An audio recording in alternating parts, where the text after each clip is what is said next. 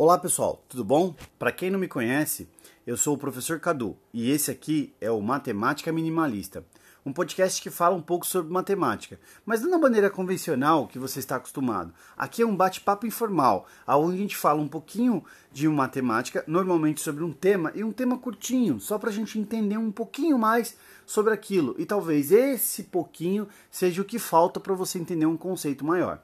Vamos lá? O tema de hoje é sistema de numeração.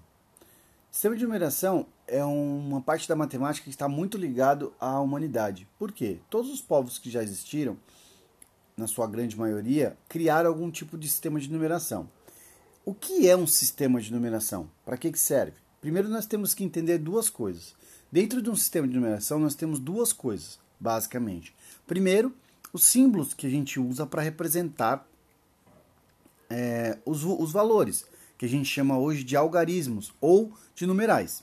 Tudo bem? Por exemplo, quando você escreve o número 4, o 4 é o valor, ou seja, a quantidade que você está representando. O símbolo que você está usando para representar essa quantidade é o 4. Em uma outra civilização, eles poderiam desenhar um quadrado, porque tem quatro lados. Percebe que a relação símbolo e quantidade ela pode ser direta, ou seja, pictória, eu posso criar um símbolo que se assemelhe à quantidade que eu estou tentando representar, ou ela pode ser simplesmente simbólica, assim como o número 4 não, não refere nenhuma quantidade 4. O que acontece é que cada civilização desenvolveu o seu jeito de fazer isso. E ao fazer isso, foram desenvolvidas regras que, que regem o relacionamento entre um símbolo e outro. Vou dar um exemplo. Quando você pega os algarismos romanos, que na verdade eram letras, eles colocavam, por exemplo, o número, a letra I, que representava o número 1, na, antes, né, à esquerda da letra V. Neste caso, eu tinha que fazer uma subtração. O V que valia 5 menos o I que valia 1. Isso me resultava no quê? Na quantidade 4, como no exemplo passado. Agora, se eu fizesse o contrário, se eu colocasse a letra V e depois à direita a letra I, esse mesma, essa mesma combinação de símbolos, V e I, me dava o número 6, ou seja, 5 mais 6. Percebam que o fato de eu ter mudado a posição da letra I mudou o resultado, ou seja, mudou a leitura do valor. Isso acontece, de certa forma, no nosso sistema de numeração também. No sistema de numeração decimal, nós temos símbolos que representam quantidade. E a cada posição que esse símbolo assume, ele vai ter um valor diferente. Vamos pensar no número 202.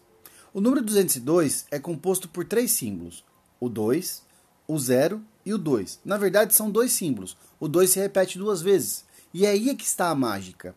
Quando o 2 se repete duas vezes, como eu sei quanto vale cada 2? O primeiro 2, o 2 da esquerda, da esquerda do zero, ele vale 200. Ou seja, nesta posição, ele não vale apenas duas unidades, ele vale 200 unidades. O zero representa, é, indica para gente a ausência de valor na unidade das dezenas. E o 2 vale a unidade. Se eu fosse reescrever esse número na forma de uma soma, ela seria 200 mais 0 mais 2. Eu teria o número 202. Percebe que com apenas o número 2 e o número 0 eu consigo escrever 202. Por isso que nós falamos que o sistema de numeração decimal é um sistema de numeração posicional. O que, que significa isso? A cada posição que o número assume, ele muda de valor.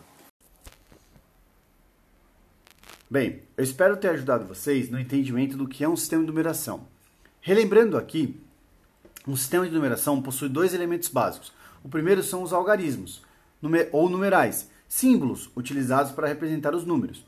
O segundo elemento são as regras que regem esses símbolos, ou seja, a relação entre um símbolo e outro. Por exemplo, lembre-se do 202.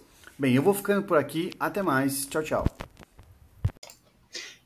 Este podcast é um patrocínio de Cabeleleira Leila. Cabelos, unhas e tratação e unhas. Cabeleleira Leila. Venha fazer suas unhas, seus cabelos e até mesmo tratar suas madeixas de cabelo conosco. Cabeleleira Leila. Tudo esterilizado para você não ficar mal. Cabeleleira Leila. Ela e seu sobrinho neto Luiz Cláudio vão fazer suas unhas e cortar seus cabelos de uma forma maravilhosa. Leila Cabeleireiros. O salão de cabeleireiro da Cabeleleira Leila.